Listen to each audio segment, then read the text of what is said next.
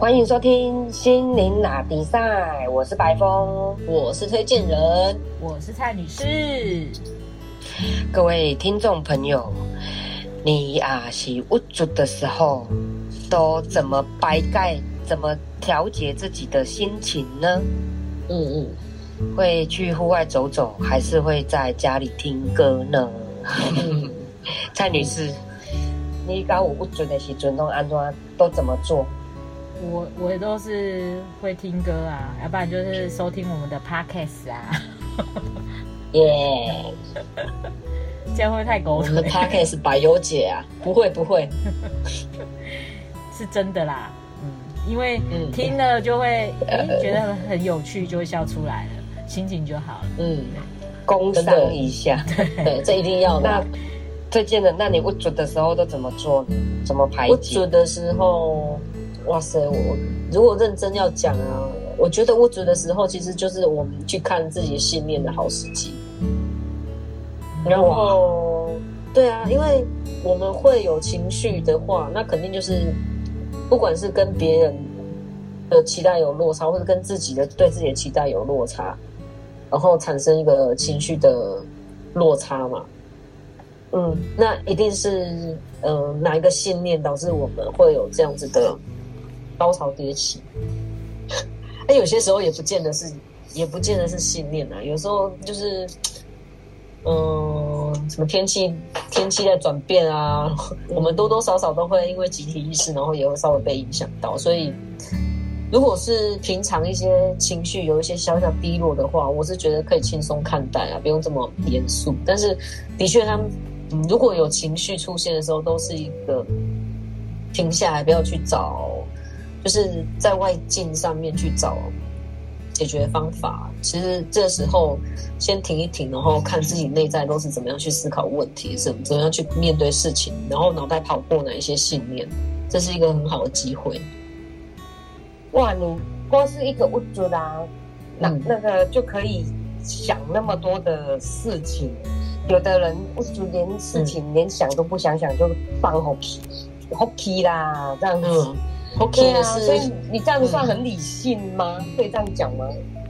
也不是很理性，因为刚开始我当然做不到这样啊。我过去的我当然是情绪来，然后我的做法是过去的自己是比较压抑，就是我觉得不应该这么，嗯，这么情绪化啊，或者是不应该被这种小事就捆绑自己，然后去做一些事情，转移那个焦点。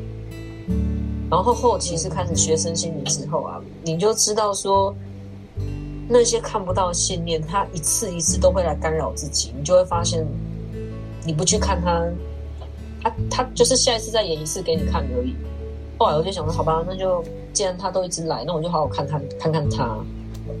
反而看着他看着那些信念在脑袋跑，然后原来当下事件根本不重要，不是最重要的事情。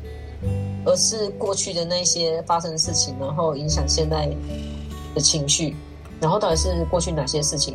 事件也其实也不重要了，重要的是我们是都怎么想这件事情。当遇到一个事件发生的时候，我们第一秒我们都会浮现什么？再给这件事贴上标签。嗯，不过往往自己我的内心去看呢。嗯，有时候就是，我觉得有时候事情发生的时候，就是说这个问题看影响别人大不大。当然，你不要妨碍到别人嘛。那再来就是说，影响自己有多深。那有的人不知道，甚至忧郁症哦。嗯他他等于影响到自己无法自拔。虽然也许他也知道你讲的这个部分，可是他影响到自己没有办法去控制自己，变成生病了。嗯嗯嗯，这样子也是大有人，就是那个 那个坑呐，那那个拔不出来的那个坑，怎么样？就是陷在里面这样子。嗯嗯嗯。那他不是影响别人，妨碍别人，他是影响自己，然后无法自拔。嗯，我是这样子哎，经验呢。嗯，其实我们每一个人都会有忧郁低潮啦，这个是我们必须要。知道的，就是也不用觉得自己有忧郁低潮是不应该啊，或者是什么，因为我们就是人啊，我们又不是 AI 机器人。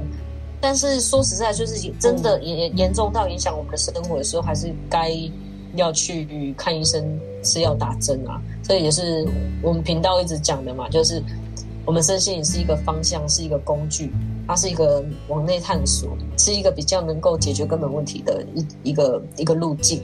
但是当一个比较大的状况出现，我们自己没有办法好好处理，在生活上可能严重到影响我们生活的时候，还是要去咨询，就是有关的呃比较专业的医生，然后先嗯至少给自己一个喘息的机会啊，不要让那个症状太持续，对严重的带影响自己太太久这样子，但是。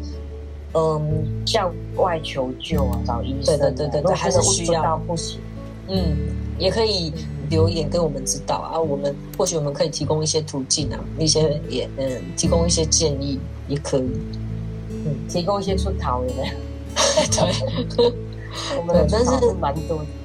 对，因为现在的人是，嗯，我们现在资讯真的是资讯量真的比较大了。所以影响到我们每天的身跟身心灵的资讯量比较多，所以我们嗯情绪起伏可能会比过去的时代还要大，或者是还要急，就是那个频率还要高嘛。嗯，再加上说现在的呃人呢比较有病视感，我们比较理解说，由于它只是一个症状，都很容易有高低起伏啦，也很。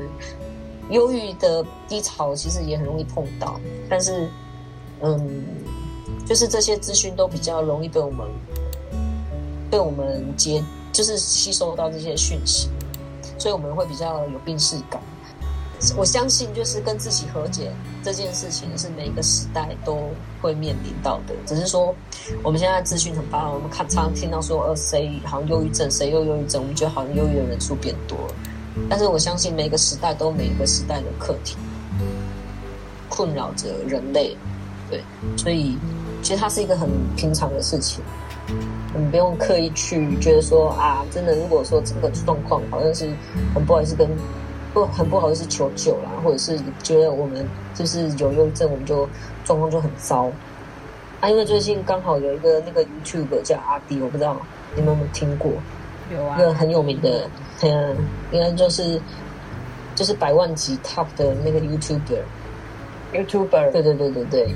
然后他也是经历刚经历完一段就是忧郁的状况，然后他非常勇敢，我觉得这非常棒。他是一个很好示范，就是他把整个病程，然后他发生的主要原因，就是在就是平台上面跟大家分享，让大家可以更了解那个过程。然后还有就是身边朋友。可以给他什么样的支持啊？然后就是平常的时候，我们可以给自己怎么样的协助？因为我们就像我刚刚讲，我们其实，在平常都会有遇到比较低潮的状况。如果我们在呃低潮的时候，我们就只知道说怎么跟自己相处。其实，在有忧郁的状况下，就是还不到忧郁症，忧郁的状况，我们都都是一个灵魂的召唤。召唤我们往内在探索一个好机会，就可以好好把握它。每个人其实都会，我只要是人都会有无主的情绪，对，也都对对对对。我虽然五花八门，但是就是不管什么问题都会引起自己无助，所以，嗯，我我是觉得像刚才我们提到那个阿迪那个 YouTube，他是算是自我要求算高的人。对对对对，他他应该算是。嗯，对我对自己的要求真的非常高，尤其他他表现的真的是很很好。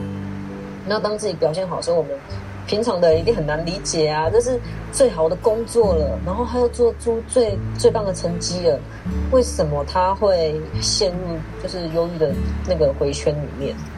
你就觉得真是太奇怪，不理解。通常我们都是现在自己的。自己的状况，然后觉得说，如果我跳脱目前的状况，我可以跟他一样的话，我肯定没有忧郁的问题。结果没想到，他已经做的这么棒了，然后可是他自己还是陷入忧郁的状态。其实他这个，我听他的分享，其实跟他的呃有一个有一个信念是有关系的。我相信我们平常也都有这种信念，就是对于努力就会有奖赏的一种执着啦。嗯，对，那。当我们已经极度努力了，而且我们表现是真的很多人肯定的时候，可是我们再也不能一直重复这样的状态的时候，有时候会过度的苛责自己，嗯，然后导致那个期待跟结果有一些落差时候，我们没有办法接受自己的退步，是啊，这个落差导致一种自责，我相信，嗯，现在正在奥运嘛，很多那个运动选手，嗯。嗯，有默契。对，所以他们心理素质一定都很强大，或者他们要跟这么就是顶尖的选手做竞争，就他们已经都很好了，他们才有办法成为奥运选手。可是优秀，对，嗯，但是那个环境里面，就是每一个人都非常优秀的时候，你看不到自己的进步。所以说，你已经得到奥运金牌了，那下一次你还想拿金牌，可是没有拿到的时候，如果没有办法处理这个。这个状况就是那个期待感落差，它一样会很，就是会一样会落入一种自责的一个回圈里面。但是我相信运动员都会有一系列的训练，让他们知道怎么样回到平稳的状态啊。嗯，那这个就跟我就是之前有嗯跟就是两个伙伴有提到，就是跟评价系统有关系。呃，我我大概分享一下我对评价系统。大概有三个阶段，我觉得有人呢，就是对于自己处在这个跟呃别人互动这个社会的一个位置啊，或者是角色，我们通常都会有一个评判叫的的标准，然后让自己知道说，哎，我现在是处在什么状况。简单讲，就是我们会对自己有一种价值感的期待，不管在哪个位置，我希望我是有价值的，这是很肯定。我们这身为人类，通常大部分人都是希望自己是有价值的嘛。那这个价值的评判，就一开始的时候，我们小时候一定都会不知道我们自己做的好不好嘛，所以都是从爸妈的期待，或者那就从老师，然后要么就是从同学，然后再就是老板、同事，然后来知道说自己做的好或不好。然后如果老板觉得我做的好，我当然就觉得啊，我我一定肯定是做的很好，那我下次一定要再达到老板的目标，或是。呃，身边的人，他觉得我做的很棒，或者我如果做不不好，那我就需要改进啊什么的。嗯，所以这个评判的标准，我们是放在别人身上的。就基本上可以归类的，就是说，我们大部分的会物质可能来自于社会价值、嗯，身份认同，或者是说他人的期待，大概就是这三个主要的方向，来让我们物质。对，那其实。呃，其实推荐人主要也是要从这些向外的这三个部分来告诉我们，其实我们是要向内去呃展现自己的力量出来，或者是去笑出来，是靠自己，不是靠外面的这三种。对，但是我们现在讨论的自己，其实我们要呃，它里面有个很细微的差别。评价系统是如果是来自于自己的话，比如说像阿弟这种状况，因为其实。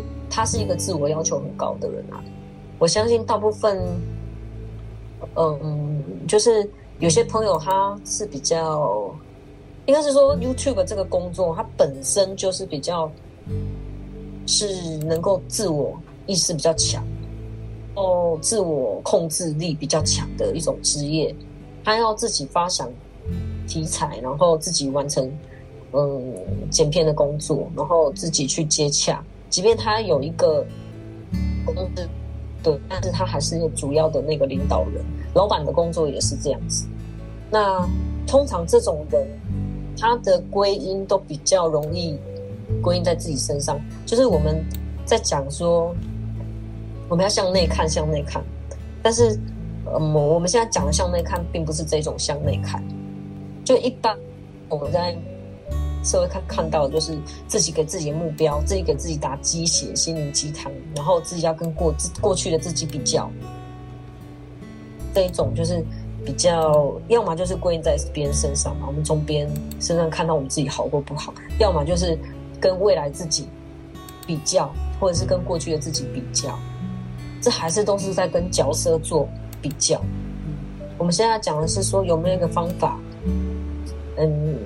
可以不用透过别人，或者是其实我们说的自己，他就是一个角色，他跟别人一样都是角色。回到这的自我，就是知道说我们就是我们自己导的这一部戏，或者是说整个游戏的游戏设计者。我们之前都会说回到观察者的位置，其实我们就是那个观察者的位置，就是我们这个角色的导演、逻辑设计者。那我们可以在那个位置，如果比较嗯比较稳定的思绪待在那个位置的时候，我们就会陪着这个角色去经历很多很多事情，不管呃目标有没有达成啊，或者是能不能满足别人的期待，或者满足自己的期待，我们一定里面一定有一些情绪的高低起伏都会有。那如果我们是站在观察者那个位置，就是不要跟这个角色离得那么近的话，我们就是有个空间。能够不带着评评判，陪这个角色去经历这些事件，用这个位置再回来看这个角色的话，嗯，等于就是说，好像可以陪着自己去经历很多很多事情，嗯，而不是把重点是放在那个目标上面，嗯，完全执着的粘在那个目标上面，嗯嗯嗯。对，而是说陪着这个角色去经历那个完成目标的过程，去体验完成目标的过程。否则，如果有爬过山的朋友，一定都知道，像那个深夜的苏格拉底啊，那个老师不是跟他说明天就带你去爬山，然后山上有一个很酷的、很酷的礼物要给你，这样，然后他就兴冲冲啊，就一大早就想爬去爬山，要去拿礼物。然后就很期待，一路上都很开心，一边爬一边跟那个老师聊天。就一到山顶上，他就问老师说：“那礼物嘞？礼物嘞？” 老师就把那一块百万 YouTube 那一块奖杯就拿给他，不是啊，就是地板上一块石头就拿给他，然后跟他说：“这就是礼物。”然后整个抱走。那个就是他，嗯，全心全意，然后向着目标。之后拿到的东西，嗯，我们从小到大所有的经历都一定有这种过程，肯定都有。比如说你很想买一个东西，千辛万苦一直存钱存钱，终于买到那个东西了，一拿到手上，哎，那种感觉不见了。呃，我考一个第一名，千辛万苦终于打败第二名，考上第二名，哎，考考到第一名，然后哎，开始准备下一次考第一名的事情。过程感比那个最终的目标还要重要，就是这个部分。那刚才你有提到的，让我想到一个很有趣的的一个，嗯，一个我们以前的一个谈话，就是说，嗯，呃，有一次我不晓得在跟推荐人聊什么，所以我就有提提到说我会讲四句话跟自己和解。对不起，请原谅我，谢谢你，我爱你，这样子。嗯嗯那以以为就是说这个这个金字招牌拿出来讲出来之后，就跟大我哦，那佛教就是说阿弥陀佛，那西方的就是说的宗教就是说基督嘛。那你就想说啊，我讲出对不起，请原谅，谢谢你，我爱你，就跟大我和解了。结果殊不知呢，那时候我们就有聊到，其实如果成为一个观察者，你连这个部分讲这四句话都是多余的，变成说，我看到我自己在讲这四句话，嗯，你连谢谢自己都不用讲，就看着他，其实那嗯，那四句话是一个仪式的，那有有没有仪式其实都无所谓，因为仪式会加深我们快速的进入那个状态。可是当习惯了之后，如果我们很习惯那个流程或者是那个进程，我们心里的那个那个机转，嗯，其实就也不太需要外面的什么仪式。如果需要仪式，也无可厚非啊，因为它可以协助我们快速的进入那个那个状态。就是我我指的那个，让大家更具体知道那个回到观察者的位置，去跟自己在一起。就是说，当你要讲，比方说像我这个，对不起，请原谅我，谢谢你，我爱你这个例子。我要讲的时候，其实我知道我要讲这四句话，嗯，去跟我自己和解，或者是我看到我的情绪，所以我要讲这四句话，嗯。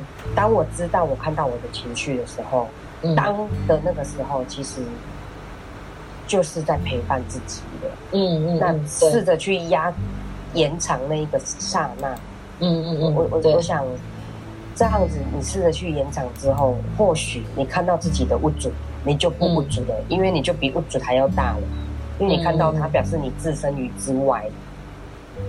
嗯，就是包容我们会有一些这种情绪是很必要的，我们是人类啊，嗯，就是会有一些高低起伏。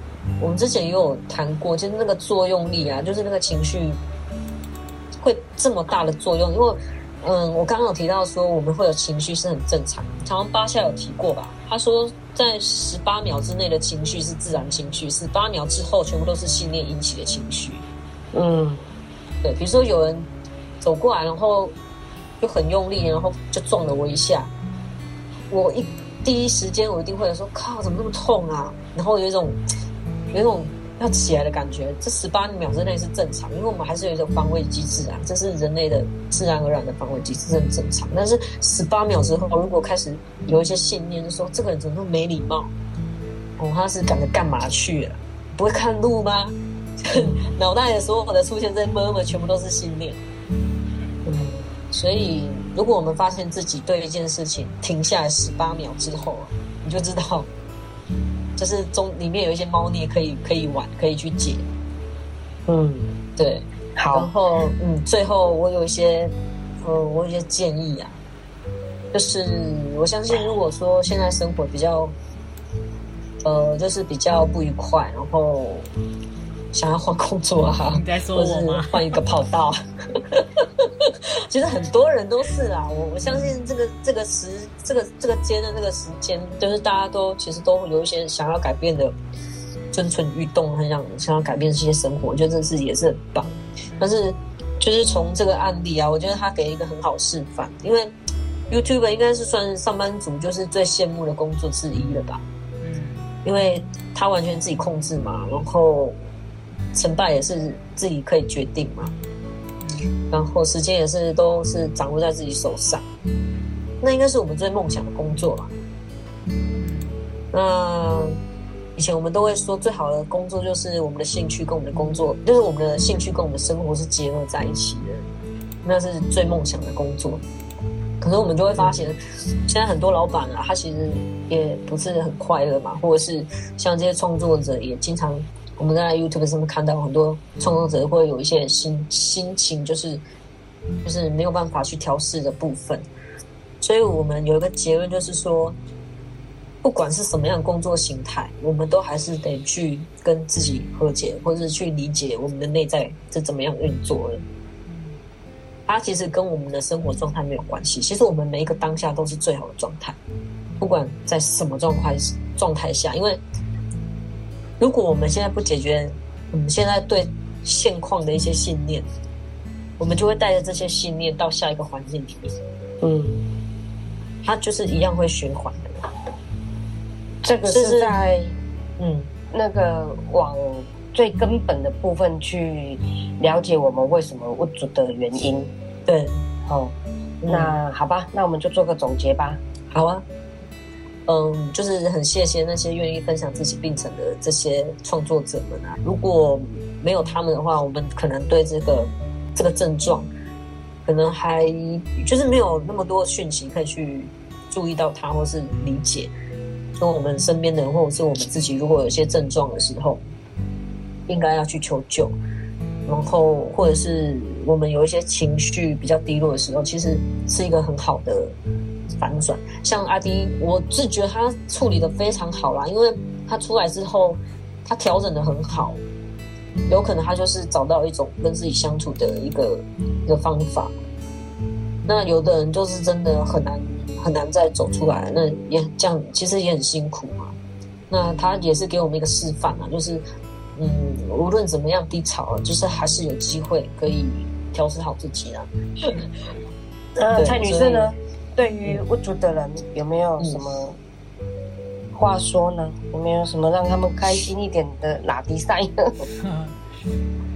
呃，我觉得有时候就是要真的要先接受自己的状态，我觉得这是还蛮重要的。因为很多有状况的人，他们之所以不愿意去看医生，有时候是因为不愿意接受自己现在是这个状态。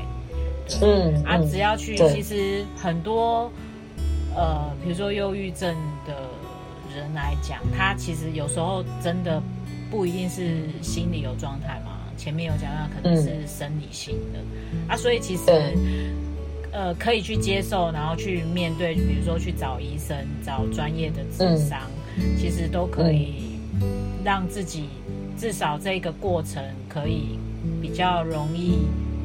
就是跨过去啊，对，所以还是要看医生这样子。就是自己不行的时候就求救，真的要求救。然后北送超过十八秒的时候呢，就要注意自己是不是有个有问题。呃，可以去玩一些解信念的工作啦，就是有有一个按钮告诉你说，哎，可以回头了，可以看看到底翻。太多了，不要这么物质下去了。十八秒够了，对对对，现在差不多十八秒是正常的。十八秒之后就你可以看看有什么东西可以找了，可以玩游戏哦。好，嗯，那我们今天的分享就到这边，希望可以帮助到大家，谢谢，谢谢，拜拜，拜拜。